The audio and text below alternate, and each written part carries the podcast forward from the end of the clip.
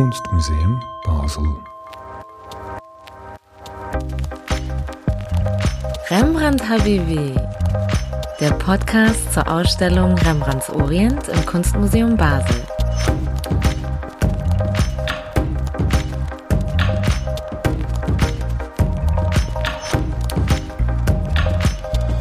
Von und mit mir, Amina Aziz. Grüezi alaikum und ein herzliches Moin Giorno an die HörerInnen weiter im Norden, die die Sonne und Wärme des Südens vermissen, um nicht zu sagen das südländische Feeling.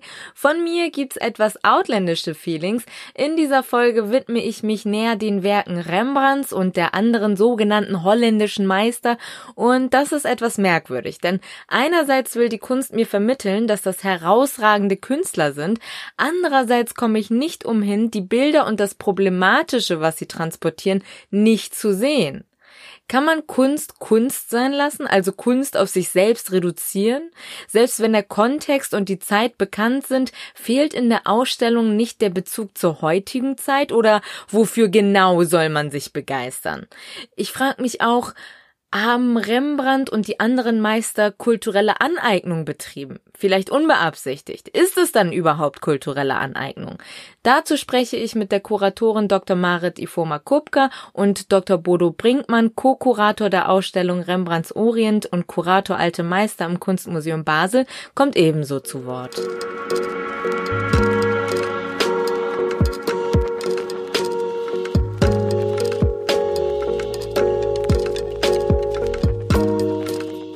Von uns heutigen aus gesehen ist es manchmal schockierend. Ich meine, 1621 erobert die Ostindien-Kompanie die Banda-Inseln und lässt dort die indigene Bevölkerung schlicht umbringen oder versklavt sie oder lässt sie verhungern. Jedenfalls reinigt diese Insel wirklich von, von den Einheimischen und das Ganze nur, weil sie ein Risiko befürchten für ihre Monopolstellung im Muskatnusshandel. Das ist alles nicht unbekannt, aber wenn man sich im Zusammenstellen einer solchen Ausstellung doch mal das Ausmaß klar macht und immer wieder dabei landet, dass man sagen muss, es geht wirklich nur um Geld, es geht wirklich nur um Handel, das Kulturelle ist dabei ein bisschen ein Abfallprodukt sozusagen. Das ist dann doch schon ein gewisser Schock. Erzählt Bodo Brinkmann über die Arbeit zur Ausstellung. Die Ostindien-Kompanie war im Kolonialismus eine der vielen europäischen Handelsgesellschaften, die zur Durchsetzung ihrer Interessen brutalste kriegerische Mittel angewandt haben. Ich weiß nicht, ob inzwischen einige von euch schon in der Ausstellung waren, aber neben wirklich sehenswerten Werken gibt es auch die, die völlig absurd auf mich wirken. Und da muss ich sagen, ist es den AusstellungsmacherInnen durchaus gelungen, einen kritischen Blick auf die Werke zu werfen, zumindest teilweise. Doch bevor ich auf ein Gemälde, das ich ganz lustig finde, näher eingehe, denke ich, ist es notwendig, die Perspektive der Ausstellung zu erweitern. Der Orient gilt ja seit eh und je als Sehnsuchtsort. Tausend und eine Nacht, Bauchtänzerinnen und Konkubinen, schöne starke Männer, Aladdin und Jasmin, leckeres Essen.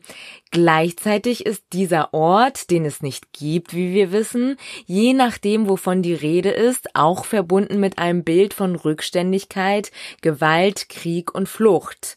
Europa hat fast überall auf der Welt gewütet, gemordet und geraubt und entsprechend finden sich auch Kleidung, Münzen und andere wertvolle Gegenstände aus den unterschiedlichsten Orten der Welt nicht nur in Museen wieder, sondern auch in den Werken von Künstlerinnen.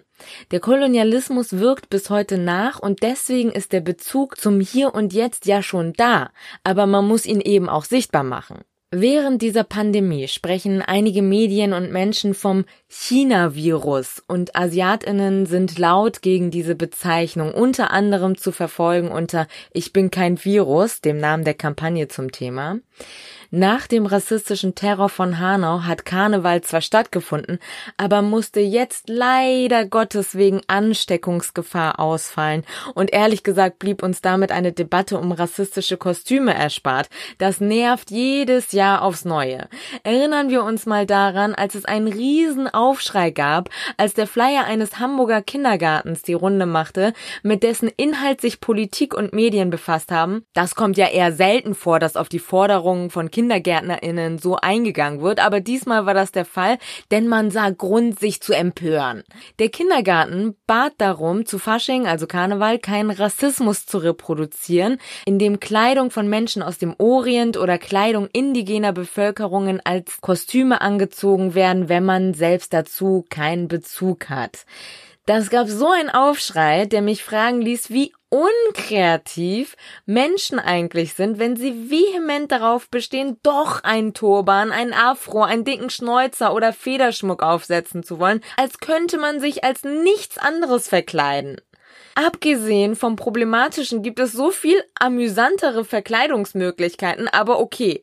Und überhaupt, wenn mir jemand sagt, dass es uncool ist und das auch noch so begründen kann wie in diesem Fall, lass ich es doch einfach sein. Weil weshalb sollte ich absichtlich jemanden verärgern wollen? Es ist wie mit der N-Wort-Debatte, wo ewig darüber diskutiert wurde, ob das Wort in Kinderbüchern noch verwendet werden sollte, als ob Mark Twain oder Astrid Lindgren es jucken würde, würde, wenn es angepasst wird, als ob es nicht möglicherweise sogar in ihrem Sinne wäre und als ob uns das überhaupt interessieren sollte, denn so schwach sind die Werke ja wohl nicht, dass sie genau ohne diese Worte nichts mehr wert wären und als ob es nicht viel wichtiger wäre, wie die Werke heute vermittelt werden. Man will lieber an rassistischen Worten festhalten, statt gegenüber schwarzen Menschen einzuknicken. Die sollen sich schließlich nicht so anstellen. Es geht hier nicht um Gefühle, sondern um hohe Kunst. An dieser Stelle wollte ich mir wünschen, dass sich mal genauso über die Situation von Geflüchteten auf Moria zum Beispiel empört wird, wie über die Veränderung von Sprache in Richtung Inklusivität. Aber das ist irgendwie so moralisch, wenngleich die Leute unter anderem aus dem Orient flüchten, der sich aufgrund des Kolonialismus teilweise in Kriegszuständen befindet und Europa zwar Trump auslacht wegen seiner Mauer zu Mexiko, aber selbst zu einer Festung geworden ist, nur dass die Menschen, die auf der Flucht umkommen, direkt im Mittelmeer ertrinken und man die dann nicht mehr sieht. Es sei denn, es geht mal was schief und ein Kind wird vielleicht mal an eine Küste gespült und dann muss man diesen Anblick kurz ertragen, bevor man es dann wieder ignorieren kann alles. Aber wie gesagt, ich will das gar nicht erwähnen, weil das kommt so rüber, als würde ich den moralischen Zeigefinger erheben und das liegt mir fern. Die angesprochenen Debatten finden außerdem statt, während Menschen wegen ihres Aussehens, ihrer Hautfarbe, ihrer Kleidung, wegen ihrer Kopfbedeckung und ihrer Frisuren diskriminiert und sogar gewaltvoll angegangen werden. In allen europäischen Ländern gibt es Racial Profiling, manchmal auch ethnisches Profiling genannt, also die anhaltslose Kontrolle rassifizierter Menschen durch die Polizei. Die ist in Deutschland eigentlich verboten, aber trotzdem gang und gäbe. In der Schweiz scheint es eine rechtliche Grauzone zu sein, wobei der Fall des Schweiz-Kenianers Mohammed Wabeile zeigt, dass auch dort nicht gesehen wird, dass diese Praxis strukturell rassistisch und damit falsch und für die Betroffenen erniedrigend ist. In Deutschland zählt die Kampagne für Opfer rassistischer Polizeigewalt, kurz KOP, seit dem Jahr 2000 etwa 250 Fälle rassistischen Racial Profilings plus Dunkelziffer. Der Innenminister und die Große Koalition verhindern eine Studie zu Rassismus bei der Polizei. Währenddessen werden immer mehr Fälle von Kontakten zwischen Nazis und Polizei und sogar Politik bekannt. Zuletzt hatte zum Beispiel der Innenminister von Mecklenburg-Vorpommern eine Waffe bei Nazis gekauft. Das bleibt bislang ohne Konsequenzen, lässt sich ja sicher irgendwie erklären und als ganz normaler Vorgang abtun. Polizei und Politik schützen sich also gegenseitig und behaupten, sie seien nicht rassistisch und Racial Profiling würde es nicht geben, weil schließlich sei es ja verboten. Weil Menschen haben ja noch nie verbotene Sachen gemacht. Adam und Eva lassen grüßen. Es gibt im Netz zwar Anleitung für ZeugInnen von Racial Profiling, also was man machen kann, wenn man so eine Kontrolle beobachtet, aber gegen die Polizei kommt man eben oft nicht an. So werden kontrollierte Menschen auch verhaftet und in Gewahrsam genommen. Der Fall des aus Sierra Leone geflüchteten Uri Jallo ist ein Beispiel für einen bis heute unaufgeklärten Tod in staatlichem bzw. in Polizeigewahrsam. Der Bundesgerichtshof stellte fest, dass Uri Jallo von der Polizei illegalerweise festgenommen wurde. Und obwohl Familie und Freundinnen Jallos eindeutige Gutachten in die Verfahren einbrachten, wurden bis heute von offizieller Seite die Umstände seines Todes nicht aufgeklärt, geschweige denn, dass es weitreichende Konsequenzen dafür gab, dass er in einer Polizeizelle verbrannte. Das Verfahren wurde eingestellt. Die Initiative Death in Custody, also Tod in staatlichem Gewahrsam, zählt Fälle von Toten, bei denen der Staatsapparat eine Rolle gespielt hat. In Deutschland sind das fast 180 Todesfälle seit 1990. In der Schweiz werden Fälle von Opfern von Rassismus unter anderem vom Beratungsnetzwerk für Rassismusopfer erfasst. Ähnliche Initiativen gibt es in vielen Ländern. Gemeinsam ist in allen Ländern, dass die Gewalt, die vom Staat ausgeht, in den meisten Fällen ohne Konsequenzen bleibt. Selbst bei Fällen wie dem des NSU, NSU 2.0 oder Hanau sind es meist die Angehörigen, die dafür kämpfen, dass endlich Licht ins Dunkel der Fälle gebracht wird. Dass der Kampf kein leichter ist, sieht man zum Beispiel daran, dass die Akten zum NSU zunächst für 120 Jahre inzwischen nur noch für 30 Jahre unter Verschluss bleiben sollen. Offizielle Begründung Schutz der V-Männer des Verfassungsschutz des Verfassungsschutz, der im Fall NSU Akten geschreddert und offenbar bei mindestens einem Mord anwesend war. Während es einige also lustig finden, sich als Scheich oder Mensch aus Indien oder mit einem Afro just for fun und lieb gemeint zu verkleiden, ist für andere der Rassismus, den sie aufgrund ihres Äußeren erfahren, eine Lebensrealität.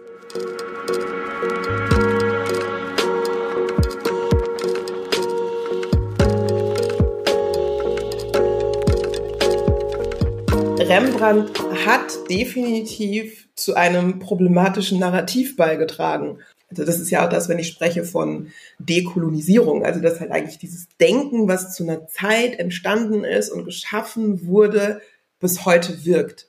Und zu diesem Narrativ hat Rembrandt auf jeden Fall beigetragen mit seinen Gemälden. Aber ist Rembrandt nicht einfach auch ein Produkt seiner Zeit? Frage ich etwas provokant die Kuratorin Marit Kupka, denn das ist ein Argument, das einem häufig entgegengebracht wird, wenn man kritisch über bestimmte Dinge bzw. Personen spricht.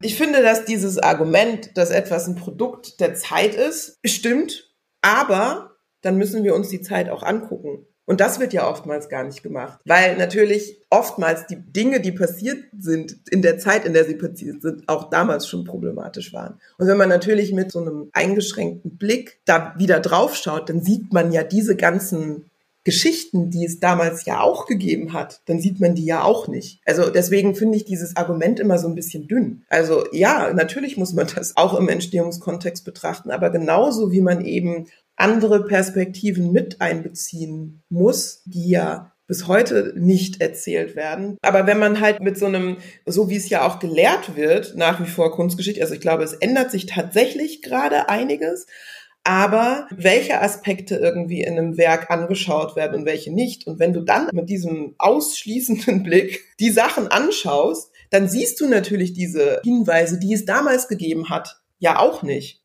Wenn man sich die Bilder der Ausstellung ansieht, dann erkennt man direkt die Mühe und die Arbeit, die dahinter steckt, die Detailverliebtheit. Wenn Rembrandt beispielsweise fokussiert hat, dann ist der Hintergrund unscharf, wie heute in vielen Fotografien zum Beispiel. Er war interessiert an möglichst realistischen Darstellungen. In seinen Gemälden sieht man die Falten zum Beispiel aus einem Bild geradezu herausragen, so 3D-mäßig. Aber besonders Auftragsporträts sollten hübsch aussehen und auch auch wenn Rembrandt nicht umsonst zu Lebzeiten schon beliebt war, hatte er kein künstlerisches Interesse daran, etwas besonders schön aussehen zu lassen oder schöner als es in Wirklichkeit war. Auch deswegen wurden seine Bilder teilweise retuschiert, also hier und da mal Glanz hinzugefügt zum Beispiel, also damaliges Photoshop oder Instagram-Filter quasi. Das weiß man durch genaue Farbanalysen oder auch Röntgenaufnahmen der Werke. Seine Zeichnungen und Radierungen von ärmeren jüngeren Menschen oder Menschen mit Behinderungen wirken teilweise wie heutzutage niveauvolle Fotografien, wenn man so will. Er beobachtet genau und die Zeichnungen wirken teils sehr einfühlsam. Ich weiß, es gibt Streit immer zwischen Malern und Fotografen, die mögen diese Vergleiche nicht, aber who cares? Auch war Amsterdam damals ja schon ein bisschen Multikulti und er und andere malten zum Beispiel auch schwarze Menschen. Bei einigen Malern des 16. und 17. Jahrhunderts könnten die Gemälde so interpretiert werden, dass der Maler sich über die Menschen, die er abbildet, eher lustig macht, wie man es zum Beispiel bei Peter Brügel vermuten könnte, wenngleich das nicht die einzige Interpretation ist natürlich. Aber was diese Bilder von Menschen, die am Rande der Gesellschaft stehen, wie es so heißt, gemeinsam haben, ist, dass es über die dargestellten Personen meist keine weiteren Infos gibt. Sie sind häufig anonym, man kennt ihre Geschichte nicht, im Gegensatz zu reichen Menschen, die gemalt wurden. Das kann bedeuten, dass die Menschen von Anfang an nicht gleichwertig betrachtet worden sind und dass ihnen nicht auf Augenhöhe begegnet wurde. Man muss sagen, dass die künstlerische Erschließung oder Reaktion auf den Orient eben doch eigentlich eine Randerscheinung ist. Die Künstler surfen auf einer gewaltigen Welle an Ökonomie. Sagt Bodo Brinkmann. Eines der absurdesten Gemälde in der Ausstellung ist meiner Meinung nach von Dirk van Lohnen der Jakob Schimmelpenning mit Diener und Hund. Der Schimmelpenning kommt aus einer reichen Familie und hatte mit 27 Jahren eine einjährige Reise unter anderem nach Zypern, Jerusalem, Damaskus und Aleppo unternommen. Das ist in seinem Tagebuch gut dokumentiert und offenbar hatte er einige wertvolle Dinge mitgebracht von seinen Reisen. Auf dem Bild trägt er einen edlen, bunt gestreiften Kaftan mit rotem Gürtel, ähnlich wie ein Kummerbund. Interessant, dass das Wort aus dem Persischen stammt. Dort heißt es Kamarband, also ein Bund, der um den Rücken gewickelt wird oder eben einfach Gürtel. Der rote Bund Schimmelpennings trägt Dolch und Säbel. Damals waren die Einreisebeschränkungen nicht so streng. Naja, er wäre ja sowieso nicht von der Polizei kontrolliert worden. Er trägt außerdem passend zum Gürtel einen roten Turban mit weißer Feder, aus dem sein langes, blondes, welliges Haar heraushängt. Seine linke Hand hat er in die Hüfte gestemmt und seine rechte Hand, Achtung, liegt auf dem Kopf eines ziemlich großen Hundes, der aussieht wie ein Bernhardiner. Sorry an alle HundekennerInnen, wenn es etwas anderes ist, let me know. Hinter den beiden steht sein Diener, der einen etwas weniger edlen Kaftan, aber auch einen Turban trägt. Dieses Bild mit dem Hund und diesem weißen Dude erinnert mich an so zweites Semester IslamwissenschaftlerInnen, die Kleidung und Tücher aus Ägypten und früher auch Syrien mitgebracht haben und meinten, die Orte gut zu kennen, weil sie einmal einen Taxifahrer nach Restauranttipps gefragt haben. Oder diese Typen, die sich an Karneval eine Galabi Bier und Kufir anziehen. Also auf mich wirkt es wirklich absurd, wie andere Werke der Ausstellung auch. Da ist vieles zusammengeworfen. Kinder tragen einen Turban, Erwachsene daneben aber nicht. Oder die Frauen weniger exotische Kleidung als Männer, dann doch wieder übertrieben hier und da Gold und Glitzer und es sieht alles so aus, als ob es dort nicht hingehören würde. Man sieht dem Ganzen an, dass es keine Geschichte hat, dass es nur Schmuck ist. Dafür ist der Orient gut genug, für Schmuck, nicht gut genug, die Geschichten dahinter zu erzählen.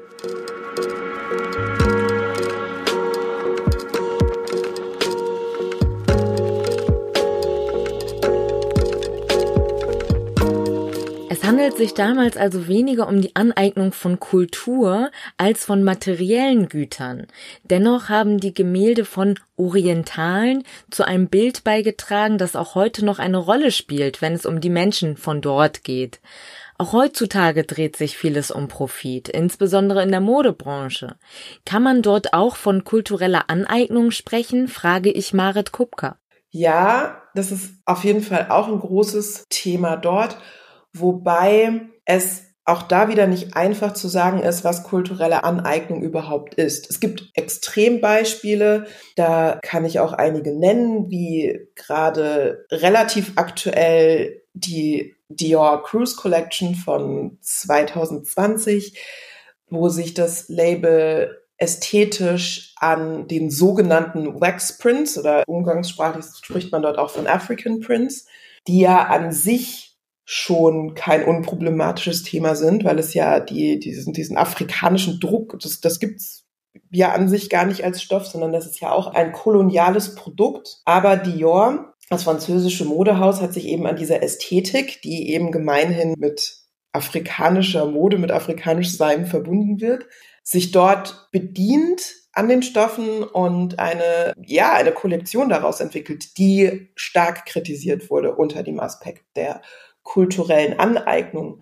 Weil wenn man sich in den Regionen ein bisschen auskennt, weiß man, dass dort die Stoffe getragen werden, dass sie genutzt werden, dass es lokal sehr viele SchneiderInnen gibt, die eben für die Menschen, die dort leben, die dort sind, Schnitte anfertigen, Mode anfertigen, auch damit auch zum Teil sehr kreativ umgehen. Und wenn dort eben ein französisches Modehaus kommt und sich davon inspirieren lässt und dann Drucke vielleicht nochmal in hochwertigen Stoffen, teuren Stoffen aufgewertet auf den Laufsteg bringt, dann ist das auf jeden Fall etwas, was jetzt nicht ganz unproblematisch ist, was man sich dann nochmal genauer anschauen muss. Marit Kupka erwähnt hier sowohl das, was hinter den Stoffmustern steckt, als auch den Profit, den Dior daraus zieht. Sie fährt fort. Oder wenn sich an Frisuren bedient wird. Wir hatten jetzt Anfang des Jahres in ähm, Paris auch auf der Fashion Week, auf der Men's Fashion Week hat das japanische Label Comme des Garçons im Styling Braid, also Cornrow, Perücken gezeigt die auf den äh, Männermodels gezeigt wurden bei der Fashion Week, wofür das Label auch stark kritisiert wurde unter dem Aspekt der kulturellen Aneignung.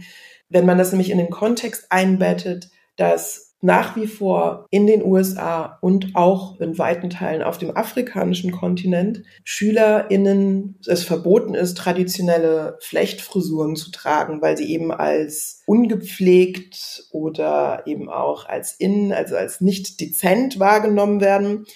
Und ähm, dann aber in einem anderen, in einem High-Fashion-Kontext plötzlich etwas zum Trend erklärt wird, dann ist das natürlich auch problematisch. Man, also das sind alles diese Dinge, diese, die, das ist dann quasi die ganze Geschichte, die man sich anschauen muss, um auch verstehen zu können, woher auch dann ähm, die, die, diese Wut kommt und, und, und dieses, dieses Ärgernis kommt. Weil einfach dann zu kommen und zu argumentieren, dass ja geflochtene Haare überall in allen Kulturen vorkommen, das greift dann zu wenig. Das ist natürlich auch nicht falsch, aber wenn heute eben es in anderen Kontexten noch Personen verboten ist, ihre eigenen, ihre traditionellen Frisuren zu tragen, dann kann man das jetzt nicht auf der anderen Seite plötzlich zu einem Trend erklären. Außerdem gäbe es noch so etwas wie soziale Aneignung, Social Appropriation laut Kupka, wenn zum Beispiel eine Aldi-Tüte oder Jogginghosen zu High Fashion erklärt werden, während bestimmte Gruppen deswegen Nachteile erfahren oder als arm abgestempelt werden. Sie spricht aber auch von Appreciation, also von Wertschätzung, wenn man zum Beispiel in Indien für eine Hochzeit einen Sari geschenkt bekommt. Das sei etwas anderes, als wenn man hier einen Sari beim Karneval tragen würde.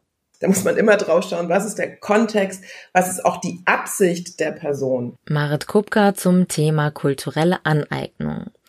Das in den Kontext betten ist das, was meiner Ansicht nach der Ausstellung in Teilen fehlt. Während der Kolonialismus zwar thematisiert wird, fehlt der Blick auf die heutige Zeit. Was verbinden unterschiedliche Menschen mit den in der Ausstellung gezeigten Werken? Waren sie und ihre Familien vielleicht auch vom Kolonialismus betroffen? Wie wirkt der Kolonialismus heute noch auf Menschen, die von Rassismus betroffen sind?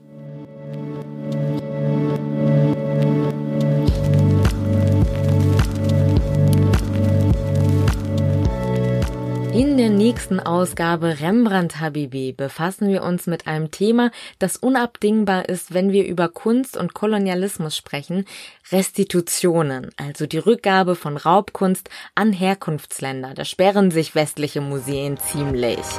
Bis dahin.